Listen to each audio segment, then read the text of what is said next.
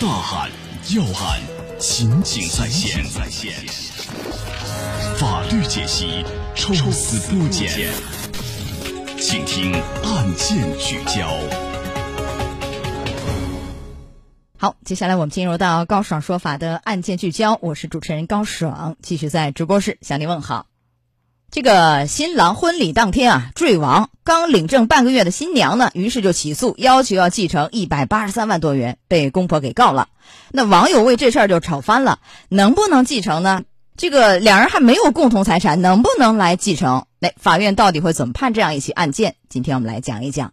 邀请到的嘉宾是顾晓宁律师，顾律师您好，听众朋友好，高老师你好，欢迎您做客节目。呃，在去年的三月八号，这王某和女方张某啊登记结婚了。三月二十三号呢，婚礼当天，王某在女方家的这个顶楼啊坠亡。那女方在王某去世第三天，于是就提起了叫诉前的财产保全，要求要继承王某啊一百八十三万的这个银行存款和名下其他财产啊，包括什么呢？比如说捷豹车一辆和七十多米的房子一套。这个王某的父亲就说了，说这一百八十三万啊。是我们二老以儿子名义去存的，儿子配合他办理的这个存款手续。原因是什么呢？考虑到老两口体弱多病啊，如果有意外来不及处理遗产，儿子没有经济能力，说不可能攒到一百八十三万，而且这个存单的原件和密码都在他手里头。女方就表示说，这个说法不符合常理啊，说如果二老发生意外啊，遗产就完全留给王某。就把存款存到王某名下是多此一举，完全没有必要。那么这事儿呢，网友就热议了。有网友就说，这属于是婚前财产，女方不应该继承。哎，也有网友表示，这老人刚承受了丧子之痛，还想着分财产，这女方啊太狠了。那么到底女方有没有资格分这个遗产？虽然说刚结婚一天是吧，婚礼当天男方就坠亡。这个女方也是有资格去分的吧？毕竟是领了证，领了证是不是就可以继承？是的，嗯，只要在民政机关领了证啊，哪怕是一天啊，那么在法律上你就是他也就是合法夫妻。那么作为配偶的话呢，那就是第一顺序的继承人就有资格分得遗产。啊，就即便说这个钱确实是男方的婚前个人财产，两人还没有婚后共同生活一块去挣钱呢。是吧？婚前的个人财产，这个其实因为王某去世坠楼啊，也转变成王某的遗产，也是可以去继承的。是的。那按照这个继承法的规定，像配偶、父母，就王某的这个配偶，呃，张某啊，这女方，呃，和他的父母，同样是第一顺位继承人。是的。那么同样都是第一顺位的话，是什么？均分这个遗产吗？怎么分？均等，对遗产的继承按均等的原则。那均等的原则是怎么理解？因为你看有爸和妈，是吧？这是两个人，是这个案件王某的父母是作为一个整体去分，还是说就王某的爸爸妈妈和王某的妻子这个张某三个人是每人三分之一？什么一个概念？三分之一，按按人数来分，按人数进行均等，同一顺序继承人的按人数来确定比例。啊，按人数来均等，不是说爸妈是一个整体，不是不是这个意思啊。那么在这个案件里，你看。就是结婚当天，这个新郎就坠亡，两人还没有过日子。虽然说领了证，这个女方在继承方面会不会少继承？因为没有任何的付出啊、贡献啊，能不能少继承？因为继承法也有规定哈，如果你尽的这个义务多，似乎可以多分一些。他这个没尽什么义务，能不能少分少继承？可不可以？这个法定继承啊，它这个跟婚姻关系的这个法定继承，它明确的规定的是，只要是存在婚姻关系，那么他就会作为第一顺序继承人，那么来继承他配偶的这么一个相关的遗产。因此呢，原则上在这样的一个情况里面是不分他是否已经多少时间，或者是多做了多少义务还是权利等等，他是按照这么一个法律规定来的。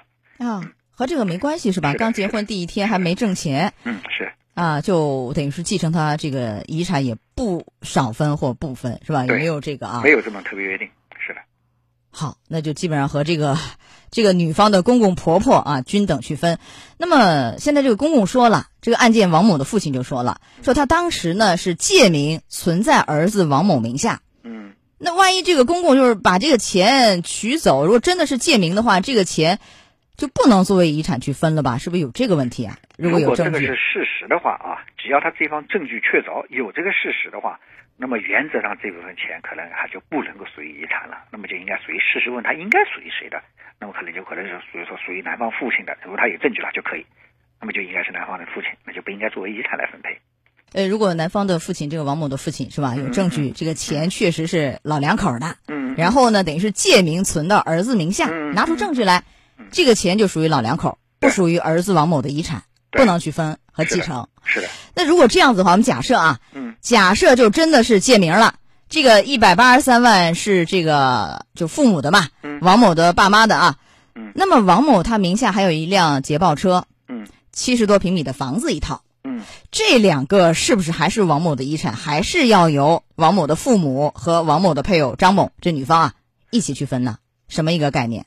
嗯，那个除了我们刚才说的事实属于他人的财产以外的其他财产，还是属于王某的这个个人的财产，还是属于遗产。比如说您刚才说的车子呀、房子呀等等的，只要他证据确凿，都是由王某的自己的私人财产的话，那么还是属于这个遗产作为在进行继承的。是的。好。现在是这样，就法院呢一审、二审都认定这王某的父亲啊，就是证据不足，不能证明存款是他这个名下所有，要存到儿子那儿啊。这个，所以是王某的父母是败诉，儿媳张某是胜诉。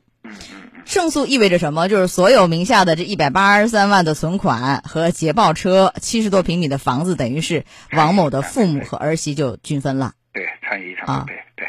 但是男方的这个律师就表示。不服啊！下一步要向辽宁省高院去申诉。嗯，而且这个律师也说了，说男方呢，这个男方家好像不知道这个事儿，不知道王某和张某结婚了，说没有一个亲朋好友来，而且女方和这个王某的父母以前连面儿都没见过。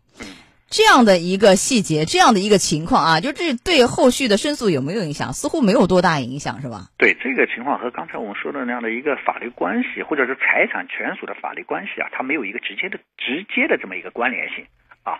当然可以作为呃案件审理的时候作为一个情况来参考，但是呢没有直接的关联性。他要证明这个财产不属于遗产，他必须得拿出确实和有效的证据来。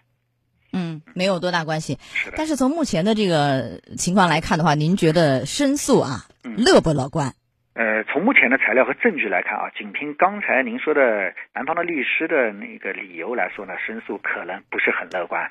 因为申诉的话，也还是要看我们说在诉讼当中，主要是看证据和证据的指向，那么还不是很乐观，我认为。嗯，不太乐观，似乎还是这个儿媳胜诉的可能性会更大一些，是吧？因为关键是男方的父母没有证据，打官司打的是证据，没有证据，面临败诉风险啊，可能性很大。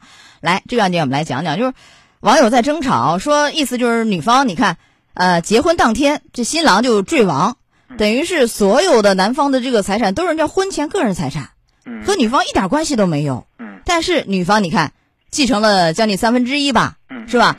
所以这个婚姻上怎么来界定？就法律上如何来定义婚前婚后财产？我们来讲讲就这块啊，包括遗产继承的问题。婚前的怎么来继承啊？怎么来界定？婚后的，是结婚那时间节点吗？怎么来分？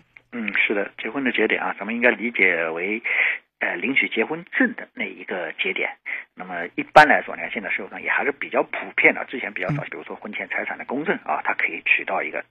呃，明确的从法律角度上来起到一个证据的作用，它可以减少发生呃很多纠纷的可能。那么当然了，我们还是建议，如果在合适的情况下，可以选择双方在领证之前约定婚前的各自财产。啊，但是你约定了婚前财产公证了，最后万一一方出现意外，像这个案件坠亡了，还是婚前的这个个人财产转化成遗产，还是要继承？不还是有这个问题吗？是的，是不是？是的，但是他就可以呃，不作为一个夫妻共同财产来明确的，就是比如夫妻共同财产，他是要先。我们先分割分割一部分，一半的，对，他要先有百分之五十出来，然后剩下的百分之五十再参与再继承配的，对，所以就保住了百分之五十的份额，就这意思是吧？是是。好，来到这儿结束我们的案件聚焦，郭律师，我们稍后再联系，稍后见。哎，好。高爽说法节目收听时间，首播 FM 九十三点七，江苏新闻广播，十五点十分到十六点。复播 AM 七零二江苏新闻综合广播二十二点三十到二十三点，想咨询法律问题和主持人高爽互动，请下载大蓝鲸 APP 到高爽的朋友圈，节目微信公众号高爽说法，网络收听方式江苏广播网三 W 点 VOJS 点 CN。智能手机下载大蓝鲸 APP 或蜻蜓、喜马拉雅等，搜索“高爽说法”，可随时收听。